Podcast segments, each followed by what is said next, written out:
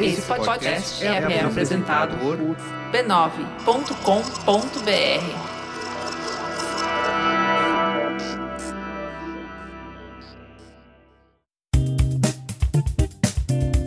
Olá, eu sou Fê Guedes, criadora de conteúdo, produtora e apresentadora do podcast Beleza Pra Quem? O podcast mais lindinho dessa internet.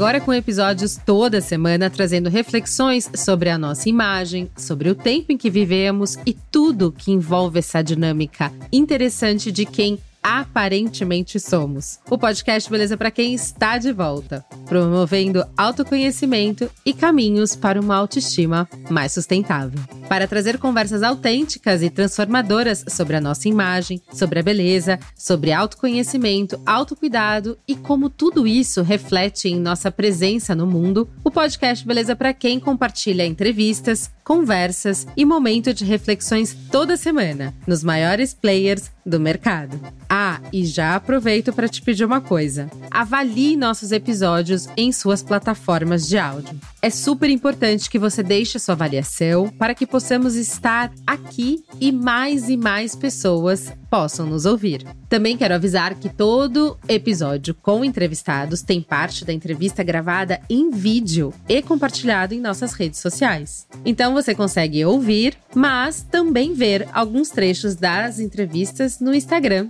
e TikTok. E para não perder nadinha, segue a gente no arroba podcast Beleza Pra Quem, tudo junto. E lembrando, parcerias, sugestões, publis e contato comercial, só mandar um e-mail para belezapraquem, arroba b9.com.br.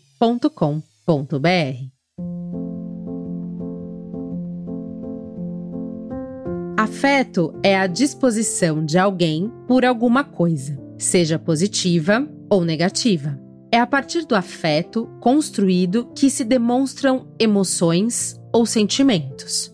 Pode-se ter afeto por algo, uma pessoa, um objeto, uma ideia ou um lugar.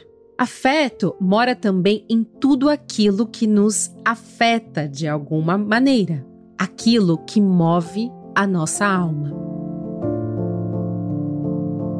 Nesse episódio, te convidamos para falar sobre como o afeto impacta o nosso corpo, o corpo feminino. Pois sim, somos seres racionais, mas jamais podemos esquecer que somos muito afetados também pelas nossas emoções, ainda que em tempos modernos elas insistam em cada vez mais serem sufocadas em nosso dia a dia. Valorizar somente a nossa racionalidade é uma armadilha pois isso nos distancia de algo muito importante: valorizar o tempo que nós temos para sentir. E mesmo que nas redes sociais estejamos cada vez mais falando sobre nós, também estamos o fazendo de forma cada vez mais rasa, sem parar para prestar atenção justamente no que verdadeiramente nos afeta.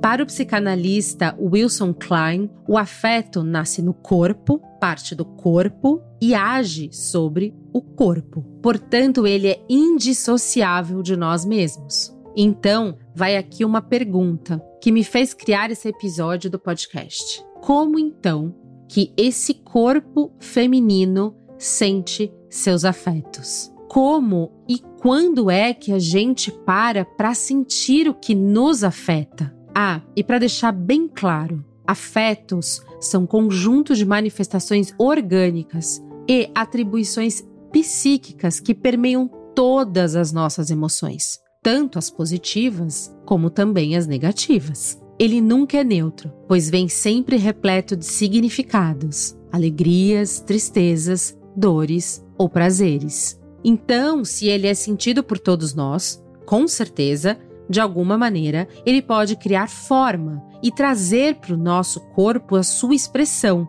Por exemplo, testa franzida por preocupação, olhos apertados de tristeza, bochechas coradas de prazer, sorrisos largos de alegria.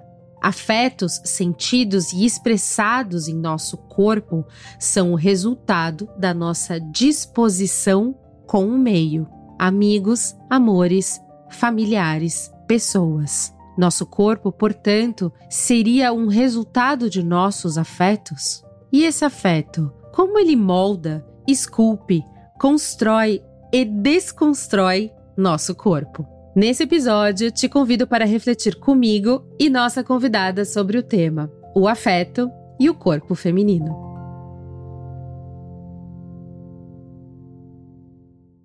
Bem-vinda, Jéssica, socióloga política e filósofa. Jéssica Petit faz um trabalho super importante sobre disciplina afetiva e pensamento crítico. Eu estou super feliz em trazê-la para esse episódio. E aí, antes já começando, eu queria que você se apresentasse e contasse um pouquinho mais sobre você. Já quero te agradecer pela presença. Obrigada, Jéssica. Oi, Fê. Bom dia, bom dia a todos os ouvintes né, desse podcast. E bem, eu gosto de me definir, de falar de mim de uma forma menos burocrática, sabe? Eu acho que o ser humano ele é muito mais constituído de pequenos detalhes sobre si do que necessariamente de títulos ou de idade, né? Enfim, eu sou uma pessoa que desde muito nova sempre se interessou pelo comportamento das pessoas. Eu queria entender por que as pessoas agiam como elas agiam, né? E por que determinadas coisas nos doíam tanto e como as ideias faziam com que eu fizesse determinadas coisas e não outras. Então, isso sempre me causou um profundo interesse. Ao mesmo tempo que a dor do mundo sempre me doeu muito, sempre me pesou muito, né? Eu queria, porque queria entender as razões pelas quais o mundo é como ele é. E aí isso me fez ver na filosofia um, uma grandíssima oportunidade de conhecer mais sobre a alma humana que é tão complexa, né? E como ela, enfim, como nós estamos tão distantes dela também por tantas razões. Eu queria saber qual era a origem do sofrimento humano. E para mim a filosofia é a mestra que me aponta, né, caminhos para alcançar essa resposta. Que lindo! Eu sou apaixonada pelo trabalho da Jéssica. Eu sou é, uma entusiasta do comportamento humano através da imagem. Então, a hora que encontrei a Jéssica no Instagram, eu fui de cima a baixo vendo todos os vídeos e todos os conteúdos porque e ela dá cursos e tal porque eu realmente acho muito lindo é, esse, esse mergulho no que é o ser humano e, e, suas, e, seus, e suas dores e, né, e, suas, e, é, e a sua formação. Eu acho que vocês vão se apaixonar pela Jéssica assim como eu. Jéssica, eu vou começar a primeira pergunta te falando o seguinte. Eu amo a sua fala sobre o afeto e essa relação que ela vai se construindo em nós e nosso corpo. Mas antes eu queria te perguntar, como que a gente pode explicar melhor para quem está nos ouvindo o que é afeto e quais são os principais sinais dessa construção em nossa linha do tempo, na linha da vida? Bem, o afeto é uma emoção que afeta o corpo, né? O afeto, o amor, a raiva, a inveja, o ressentimento, a mágoa, enfim. Nós, seres humanos, somos seres afetivos. Se a gente observar com alguma atenção o nosso dia, a gente tem vários afetos, né? A gente tem um afeto da alegria e depois o afeto da tristeza, e ficamos numa grande oscilação de humor é, que é influenciada pelas circunstâncias, né? Por aquilo que nos acontece ao longo do dia. Se nos acontece algo que a gente julga que é bom, que é positivo, a gente vai se alegrar. No entanto, se acontece algo que nós julgamos negativo, né, a gente vai se entristecer. Então, o nosso juízo de valor que nós fazemos acerca dos acontecimentos, eles irão afetar o modo como a gente se sente. E dependendo da natureza desse afeto, a gente pode se sentir com muito mais vontade de agir, vide a pessoa que está apaixonada, né, que está amando, a potência de agir dela aumenta, e a pessoa que está triste, né, que está tomada por mágoa, por ressentimento, ela vai ter uma dificuldade de sair da cama, de tomar banho e de fazer, né, a sua rotina. Então, quando a gente vai perceber, por exemplo, o nosso dia os dias que a gente mais se considera produtivo geralmente são mais influenciados pelos nossos afetos alegres, né?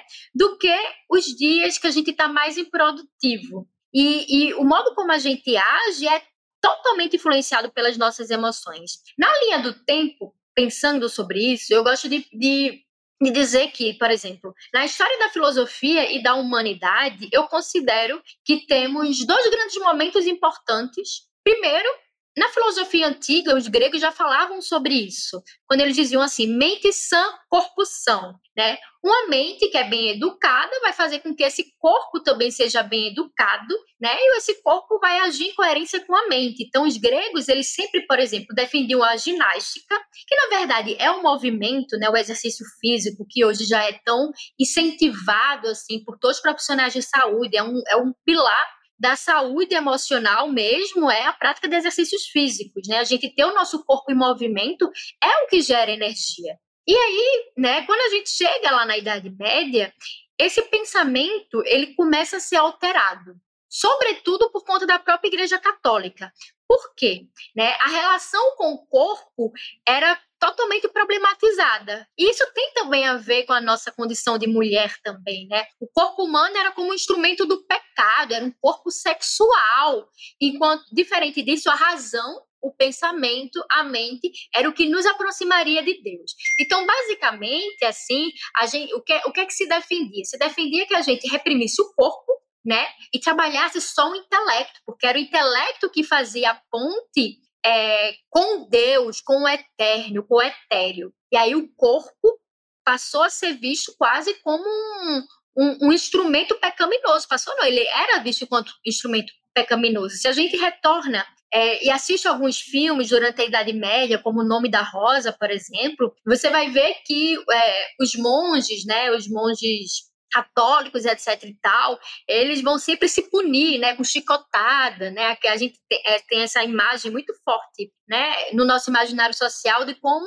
essas figuras mais religiosas estavam sempre se punindo, né, ai, se eu pensasse, sei lá, tivesse um, um, uma fantasia erótica, né, com alguém, isso era um pecado, não podia, porque o sexo deveria servir apenas para a reprodução. Então, tudo que estava associado aos prazeres corpóreos, né, passou a ser visto como algo completamente pecaminoso que deveria ser repreendido, reprimido. E aí a gente passa a ter um corpo completamente disciplinado, mas não dessa perspectiva da disciplina afetiva que eu falo, mas um corpo que iria apenas a obedecer a uma regra social, a uma imposição social, a uma ideia social. Então, por exemplo, quem eram as bruxas que foram queimadas, né? Eram aquelas mulheres que viviam uma vida autônoma, que se apropriavam da própria sexualidade, do próprio corpo, né? Que não viviam tão restritas às ordens, né, sociais daquela época que dizia que o corpo principalmente o corpo da mulher, só serviria para procriar. Uma vez que ela, que ela realizasse esse trabalho, ela precisaria agora ser santa. E tem aquele arquétipo da Virgem Maria, né, que perdura até hoje, tanto que, nossa, quão comum é a quantidade de mulheres que reclamam, né, que depois que têm filhos, os seus maridos perdem completamente o interesse sexual nela. Né? Então, todas essas questões são questões muito arquetípicas também, como você falou, né? E que vai perpetuando na, nas gerações e durante os séculos de muitas formas, tanto a partir dessas narrativas, desses símbolos, quanto também a partir do nosso próprio material genético, né? Porque o nosso corpo, ele também é influenciado pelo trauma. Como é que nasce o patriarcado? Isso falando aqui, mesmo na perspectiva né, histórica, quatro, a, a data mais de 4 mil anos. Sim. E, veja bem, as tribos rivais, né? O que, é que elas faziam para elas aumentarem o seu poder? Matavam os homens, sequestravam as mulheres e as crianças, e essas mulheres e essas crianças eram inseridas nessa nova comunidade, nessa nova tribo. E aí essas mulheres eram estupradas, né, e tudo mais. Então, é, essas tribos percebiam que dava para inserir as mulheres, que elas, uma vez que elas fossem estupradas, tivessem filhos dos homens dessas novas tribos, elas iriam se aliar à tribo, até por uma questão de sobrevivência também. Né? Uhum. Ou seja, ela basicamente, a partir né, da, da, da, criança, ela se, se iria aliar a essa tribo também para sobreviver. Então, hum. a, a, nossa sobrevivência, né, enquanto mulheres, ao longo da história da humanidade, sempre esteve associada a uma figura masculina. Então, antes era né, a figura do pai que protege a filha, que precisa guardar para que a filha seja virgem, né, e que vai escolher qual é o homem com que essa filha vai casar e vai negociar, inclusive economicamente, essa filha. E agora ele passa o poder da vida da filha para esse novo homem, e esse novo homem precisa cuidar e proteger e gerar segurança para essa mulher, que agora é dele. Então, obviamente, que em toda a história da humanidade, a nossa segurança dependia da escolha masculina. As mulheres, por exemplo, né, que não eram casadas, o que restava para essas mulheres era a prostituição. Então, por exemplo, quando a gente vai estudar né, a evolução e tal, o uso do véu era algo muito recorrente, né, em séculos passados. Então, era o véu que iria definir se a mulher era casada ou não. Então, por exemplo, se a mulher portasse o véu, né, ela estava associada a uma figura de um homem. Ou ela tinha um pai que a protegia, ou ela tinha um marido. Isso na sociedade, Jéssica, andando na rua, tá falando do véu, sim. não no véu de casamento, do véu na sociedade. É, sim. Até se a gente vê no período romano, por exemplo, se a gente uhum. vê essas novelas de época, esse filme Paixão de Cristo, é porque as mulheres usavam véu, né? Pronto, porque usar véu era sinônimo de que essa mulher estava associada à figura de um homem. No entanto, né, as mulheres que não tinham nenhum homem, seja porque o pai morreu e ela não casou, se ela ficou viúva, enfim, por alguma razão, né, se ela não tinha a figura de homem, ela não podia usar véu. E aí, isso modificava completamente a sua vida. Se ela ousasse usar véu por subversão ou por estratégia, não vou aqui usar véu para fingir que eu tenho um homem, para que eu seja respeitada. Uhum. Uhum. Ela era espancada.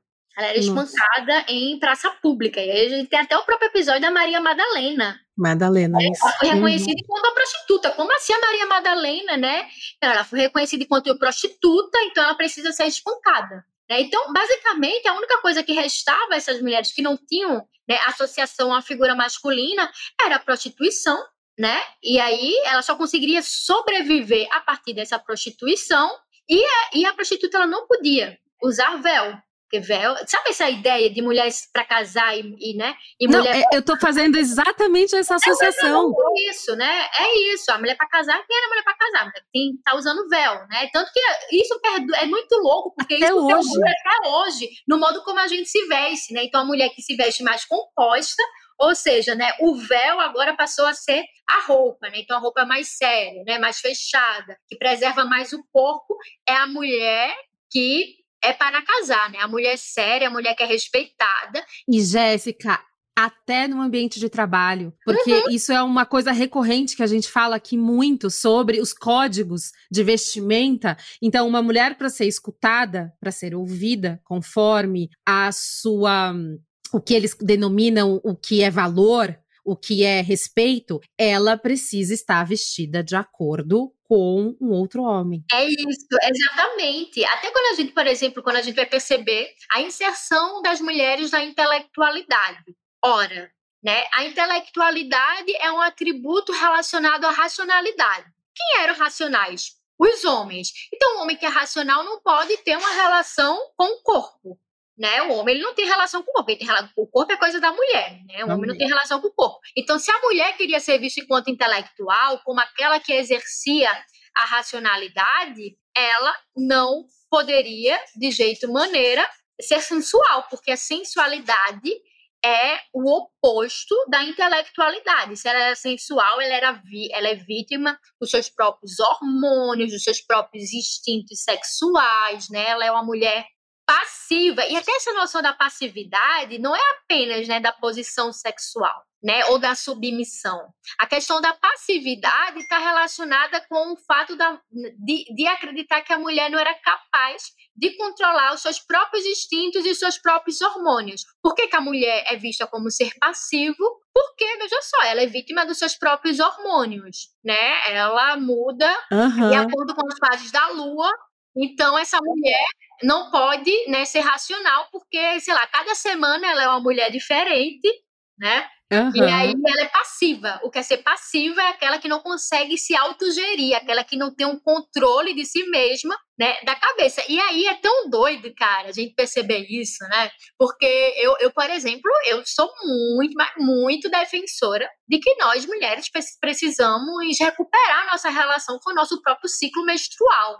Né? Eu acho, por exemplo, que a pílula anticoncepcional, ela cumpriu né, o papel que ela precisava cumprir, mas que hoje precisa ser visto como uma forma de forma crítica, né? Porque, cara, é uma bomba, é um veneno no corpo da mulher, faz com que nós estejamos extremamente, né, afastadas da nossa própria, né, natureza e tudo mais. E eu, por exemplo, eu me apropio muito do meu ciclo menstrual. Eu, inclusive, utilizo né, o, os meus, o meu próprio ciclo menstrual de forma muito produtiva até, sabe? Por exemplo, eu tento sempre achar quando eu vou menstruar, né, eu que tenho essa possibilidade, porque eu sou autônoma, né? Os dias que eu vou menstruar, eu faço questão de reservar para mim, porque é um momento que eu estou muito mais introvertida, introspectiva, né? E esse momento que eu preciso estar comigo mesma é um momento muito importante para o meu próprio desenvolvimento, né? Falando sobre afeto, afeta o meu corpo sim.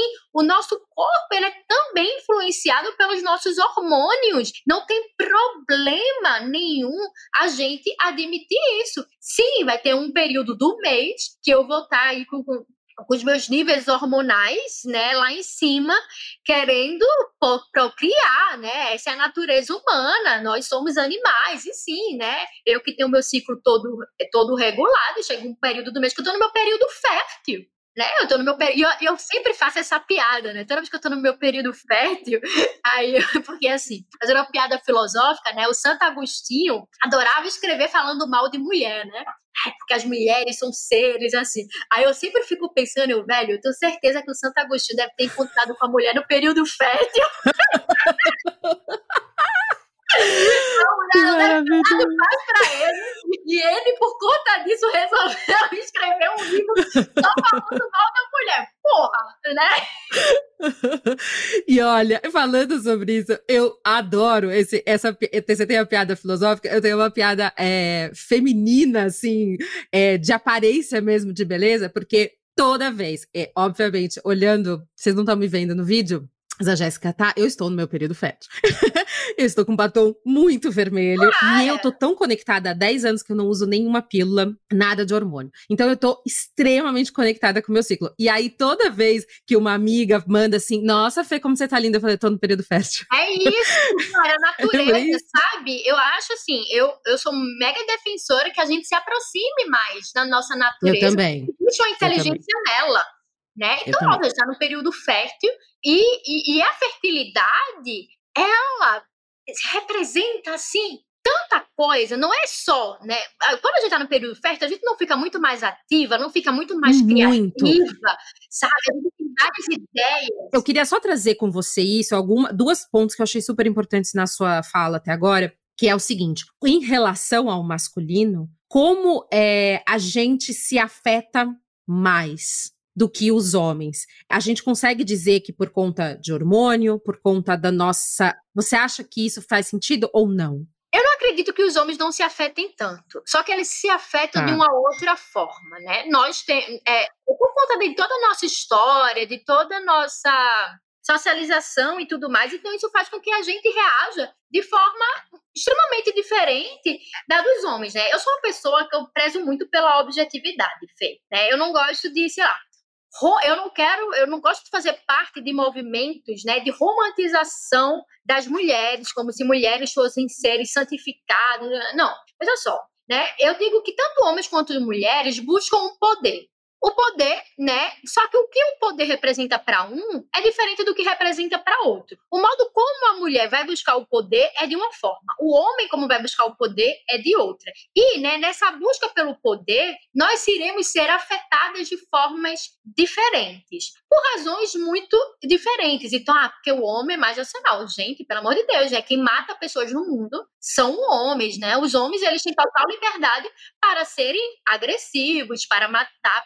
Não é uma mulher que sai, né? Que quando o carro bate, sai do carro com arma na mão para matar o motorista Perfeito. que está na frente. Quem faz isso são os homens, né? Então, como assim eles não são afetados? Como assim? Né? A diferença é que eles, eu, eu, eu sempre achei meio tosco, né? Fala, ah, é porque o homem não pode chorar. Eu acho muito senso comum, né? Porque uhum. o homem ele vai expressar suas emoções de acordo com elas, né? Se o que, né? Se, se o afeto que afeta esse homem é o afeto da raiva, ele vai expressar esse afeto a partir de uma postura agressiva. Até porque uhum. toda socialização, né? O, o, patriarcado é sinônimo de militarização. Né? Nós nos desenvolvemos enquanto sociedade patriarcal por conta da disputa entre tribos. Né? Então, as tribos elas precisavam se proteger do inimigo. E para precisar se proteger do inimigo, a militarização masculina passou a ser necessária. Então, os homens precisavam ser né, fortes, agressivos, saber lutar para não impedir que a, que a tribo rival invadisse aquela tribo. É tão interessante como a gente. Que, como, Super. Por exemplo, é, eu tenho assistido uma série chamada O Império dos Chimpanzés. Nossa, né? A diferença entre nós é, é, muito pouca, assim, sabe? Pouquíssima. Quando você falou sobre pegar a mulher da tribo e matar os homens, e estuprar e ter filhos, é exatamente o que os chimpanzés ah, fazem os macacos fazem. Eles matam os machos, trazem as fêmeas, às vezes até matam os bebês dos, do, do outro macho para ter essa pra não, fê... pra não ser rebelado, exatamente. Exato. Então, a gente, nós seres humanos, também aprendemos por observação da natureza, por mimetismo. A gente é muito mais animal do que a gente gente imagina, sabe? Então, assim, sim, eu acho que os homens, eles têm eles se afetam de uma outra forma, até porque a representação social do homem é diferente da representação social da mulher. O que importa para o homem é diferente do que importa para a mulher. Para nós, né, levar o pé na bunda ao sofrer um gosto importa muito, porque né, passamos, sei lá, esses últimos 4 mil anos aí precisando mesmo da presença da figura de um homem para a gente se sentir protegida. Então, ser escolhida, uhum. né, uhum. para nós tem um valor muito importante. Significa agora, né, eu tenho um homem para me proteger, ainda que né, quando a gente vai ver as estatísticas de feminicídio, isso não colabore com a verdade, mas ainda assim uhum. esse desejo ele impera, ele está lá presente. E quanto para um homem, talvez uma paquera não responder a ele, talvez não tenha tanta importância, porque o que importa para ele são outras coisas né? Uhum. Então, o nosso afeto, ele também é construído em cima daquilo que a gente valoriza. Faz todo sentido. E agora, eu queria passar para o nosso momento autocuidado.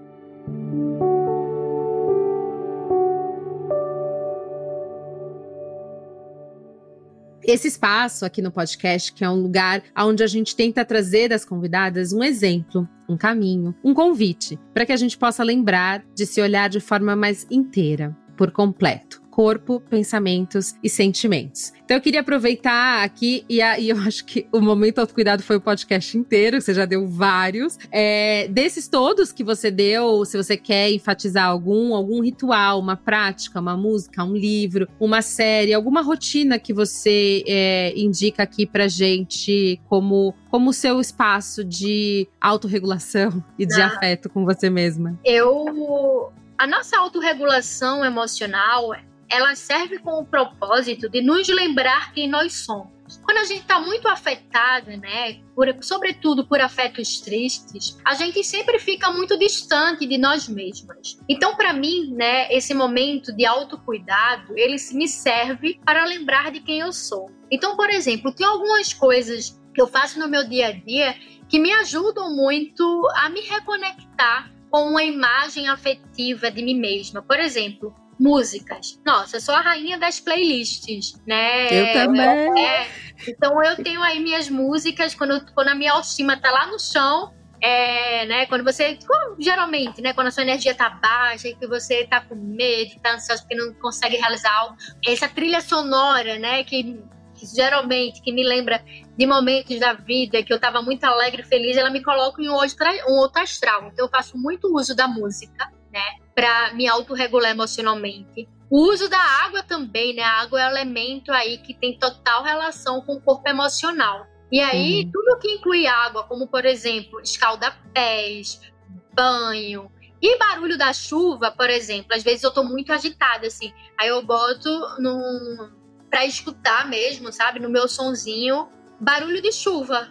E de repente, né, aquela, ou aquela cachoeira, aquela chuva caindo, aquele barulho, ele acaba me ajudando a relaxar, fazer uso da água, do movimento. Então, por exemplo, fazer yoga. Nossa, menstruada, eu tenho que fazer uma yoguinha para possibilitar que meu corpo se libere do seu corpo de dor. É maravilhoso, assim, então a gente tá conectada com o corpo e esses rituais, e eu gosto de trazer esse momento autocuidado e esse momento de autorregulação é, para dar exemplos para as outras mulheres que estão nos ouvindo, o quanto às vezes, e aí eu acho que pouquíssimas vezes aqui no podcast, nessas três temporadas que eu tô apresentando, eu peguei alguém falando de alguma coisa muito elaborada. Porque é tudo coisa do dia a dia. É, é tudo coisa de fácil acesso. É um banho. É, é, sabe, porque esse, esse lugar de a gente encontrar no nosso dia a dia e trazer para o nosso dia a dia momentos e espaços de respiro para que a gente possa se conectar com a gente mesmo e que a gente possa se acalmar e se autorregular. Eu amei todos os seus exemplos. Super obrigado.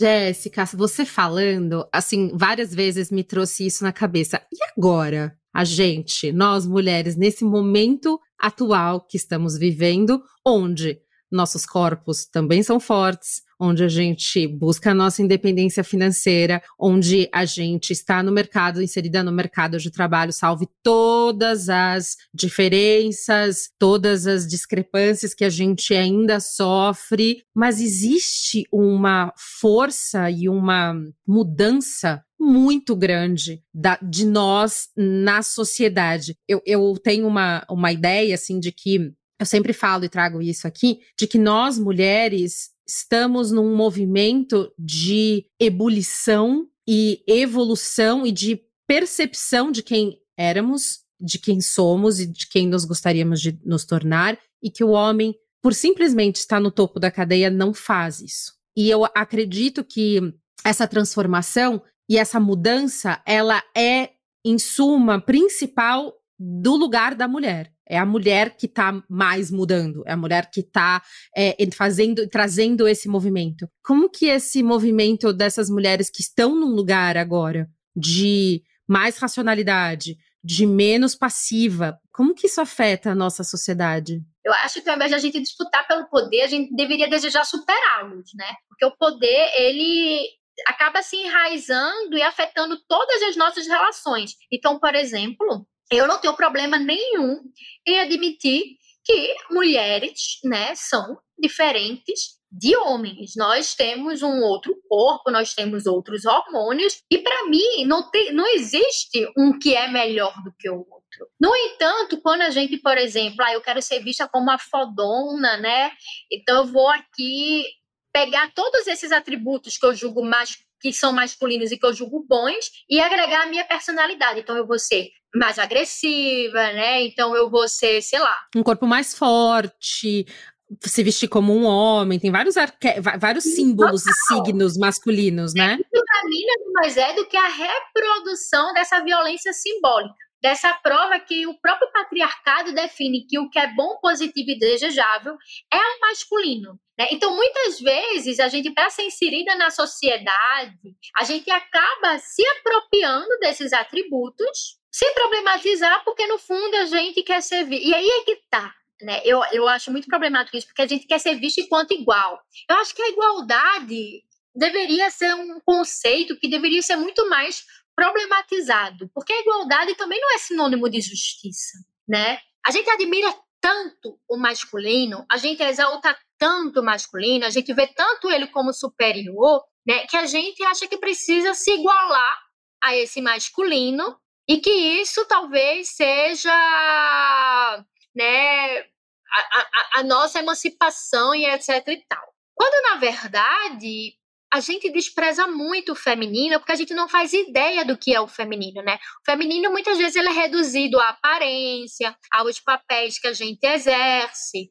Enfim, é se vestir assim ou assado. A gente acha que feminino é usar laço, usar rosa e usar salto. Quando, na verdade, quando eu falo de feminino mesmo, eu falo sobre toda essa nossa potência relacionado ao nosso próprio corpo, né? Uhum. Assim, é impressionante, assim. Eu, eu, nos últimos anos, eu nunca tomei anticoncepcional, mas nos últimos anos eu tenho tido muito mais consciência para observar, né, o meu, o meu ciclo menstrual uhum. e o meu corpo uhum. de dor, né? Cara, é impressionante como não à toa, né, a agricultura ela se desenvolveu a partir da percepção do, do corpo da mulher, né, da sexualidade da mulher, porque, ora, a terra também precisa descansar, né, entre uhum. uma semeadura e outra. O nosso corpo também, a menstruação é, é, sabe, ele puxa. A gente pode até lutar contra, não, vou lá, vou fazer acontecer, né, vou correr 10 quilômetros no primeiro dia da, da menstruação, porque eu sou foda, eu consigo. A, a nossa menstruação, ela tá pedindo pausa ao nosso corpo. Pausa. A gente tem vontade uhum. de dormir mais. Uhum. Eu tenho até uma, uma coisa que é, é comum para algumas mulheres, que eu acho que é interessante colocar aqui. Eu tinha, faz um tempo que eu não tenho, que é um resfriado, entre muitas aspas, na menstruação. Eu fico com febril, com mais sono, dor no corpo, eu preciso dormir. E tem um nome, é uma gripe menstrual, tem um nome, é uma sensação de que eu vou ficar resfriada, mas eu só preciso dormir, porque estou no meu, no meu ciclo, sabe? É, e, e, isso é bem comum nas mulheres. Tem algo que eu acho bem interessante, assim, é que o pessoal fala assim, ah, um, um dos sintomas, né, do autismo é que os autistas, eles, eles, eles encontram a forma de se autorregular.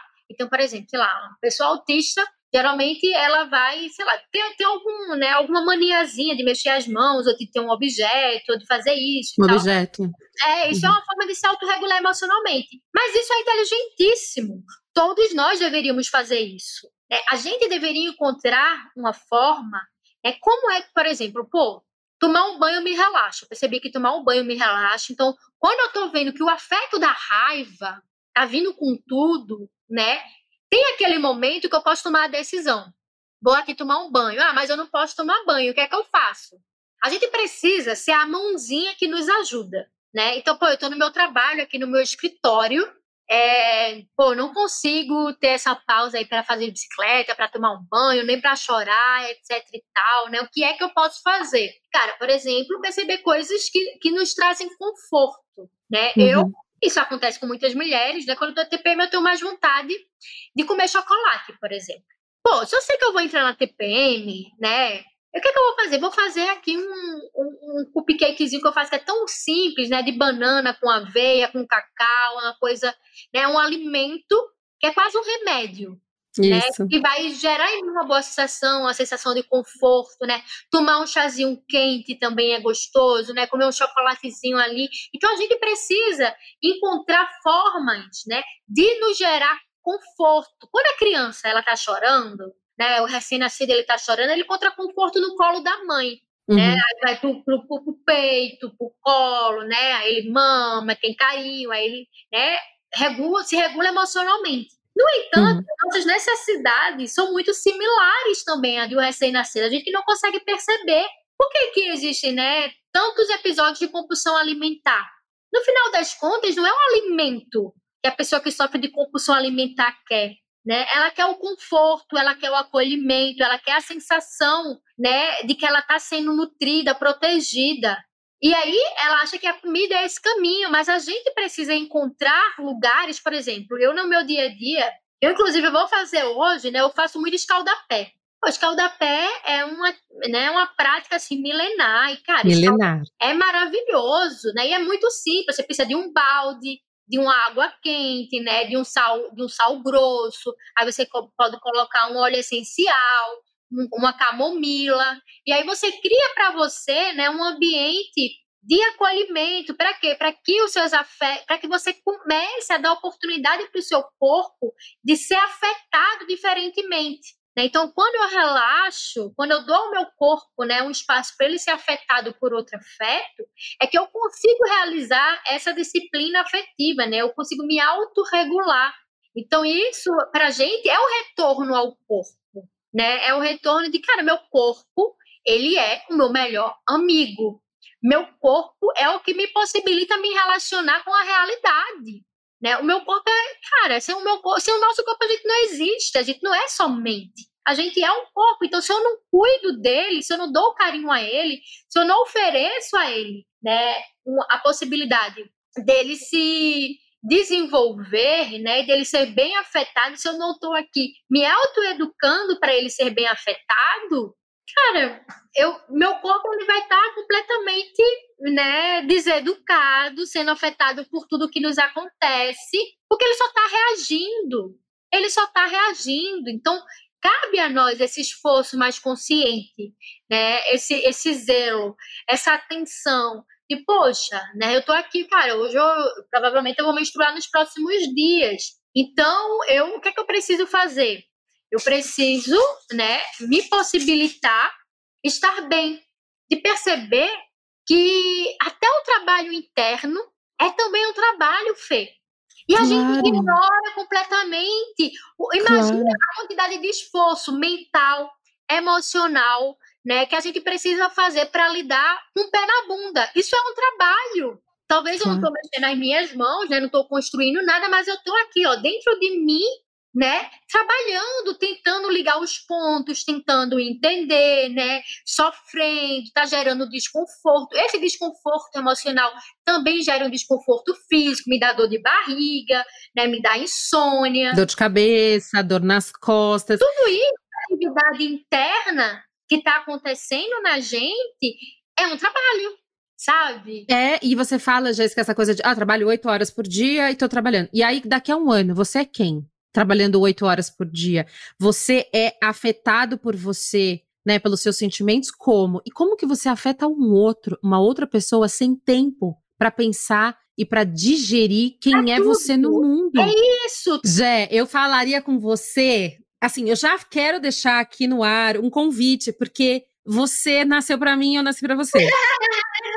e para finalizar, eu deixo aqui uma reflexão. Em um tempo em que vivemos onde precisamos fazer muito, no menor tempo possível e de forma excelente, acabamos por esquecer de um tempo bem importante: o tempo dos nossos afetos, o tempo das nossas emoções o tempo das nossas vivências interiores, que muitas vezes são colocadas de lado ou na tentativa de igualar com as experiências racionais, entre aspas, masculinas, ficam em segundo plano. O afeto é aquilo que me move. O afeto é aquilo que mexe comigo. No mundo que vivemos, qualquer coisa pode me afetar. E eu tenho pouco ou nenhum controle sobre isso. Mas, em um mundo onde as redes sociais celebra o eu egóico e supervalorizado, engana-se todos nós que, nesse exercício de falar sobre si, sobre likes e comentários, que nesse espaço sobra tempo para gente cuidar dos afetos. O que mexe comigo, o que de fato me faz bem, Será que essa bolsa, essa blusa, esse corpo, esse namoro, esse prazer, esse estilo de vida, essa felicidade que está ali ao alcance dos meus olhos, como será que ele me afeta todos os dias? Será que a gente tem tempo para cuidar de tudo isso que nos impacta diariamente nas redes sociais? Talvez olhar mais para a nossa sensibilidade feminina, cuidar mais do nosso corpo, como o templo das nossas emoções, e quem sabe, através dele, do corpo feminino, encontramos formas de acolher nossos afetos. Então fica aqui uma dica: cuide de como afetamos e somos afetados todos os dias, pois é isso que nos faz, entre outras coisas, humanos. Momento necessário. Você tem algum produtinho, alguma coisa que você queira compartilhar com quem está ouvindo a gente é, aqui no podcast? Eu tenho sim, eu tenho um que tá sempre comigo de fato, que é um óleo essencial de hortelã-pimenta, que ele é inclusive é o que eu mais uso também para me autorregular, sabe? Eu sempre coloco no meu difusor. Ah, legal. Faço escalda-pés, eu gosto de tomar banho com hortelã-pimenta. Cara, se vocês pesquisarem os benefícios do óleo essencial do hortelã-pimenta, gente, ele só não cura o câncer, tá? Mas o resto, ele dá conta. É, ele, o hortelã-pimenta, ele melhora muito, né, a nossa respiração. E a nossa uhum. respiração, ela tá associada também aos nossos pensamentos, né? A gente precisa uhum. oxigenar o nosso cérebro para pensar melhor. E hoje em dia, com esse tanto de poluição e tudo mais, a gente respira muito mal, né? Até porque uhum. a gente também come muito mal, então as nossas vias nasais, elas, elas ficam muito obstruídas e tal. E o hortelã-pimenta, ele, além de ajudar a relaxar o meu corpo, né, ele me possibilita respirar melhor. Eu amo também. Eu amo, amo. É super fácil. regulação emocional, o hortelã-pimenta é maravilhoso mesmo. E Jéssica, foi uma delícia esse episódio, uma aula sobre afeto. Eu acho que esse tema e talvez esse episódio é um dos mais importantes até agora, porque realmente fala de algo que eu acredito muito e que é, e coloca a gente, nós mulheres, no, no, no espaço central do entendimento de que nós nos bastamos, que a gente pode é, aceitar e se amar e entender que todas as nossas nuances, nossas percepções, sexto sentido, é, tristezas, oscilações, hormônio, tudo isso faz parte de um ser muito potente e muito incrível e que tem muitos recursos para realizar a sua realizar a sua potência em vida, assim. Então, eu te agradeço muito, muito, muito. Mas antes de encerrar, eu queria saber é, como que os ouvintes podem te achar. Deixa aqui o seu arroba, faz seu publi. Me procurando por Jéssica Petit, né? Petit Azul, esse, enfim, meu Instagram nunca teve o intuito de ser né, público, então eu botei um um, um, nome assim que significa pequeno pássaro, né? Então muita gente me conhece por passarinha. E aí, que no Pesca Petit me acham fácil e no Petcast, né? Que é onde eu tô explicando conceitos. Tá? Incrível. é, é, bem legal, assim. Eu explico, tento explicar um pouco o que é a realidade a partir desses conceitos. Né? Ele é novo, Ótimo. mas é um material bem bom lá. E aí eu vou deixar, para quem tá ouvindo a gente, eu vou deixar a Jéssica marcada em todos os, os nossos posts. Essa, esse podcast, ele é ouvido em todas as plataformas, mas a gente tá gravando, então a gente vai ter pílulas de vídeo da Jéssica pra você conhecer, vê-la, é, no nosso Instagram e TikTok, tá bom?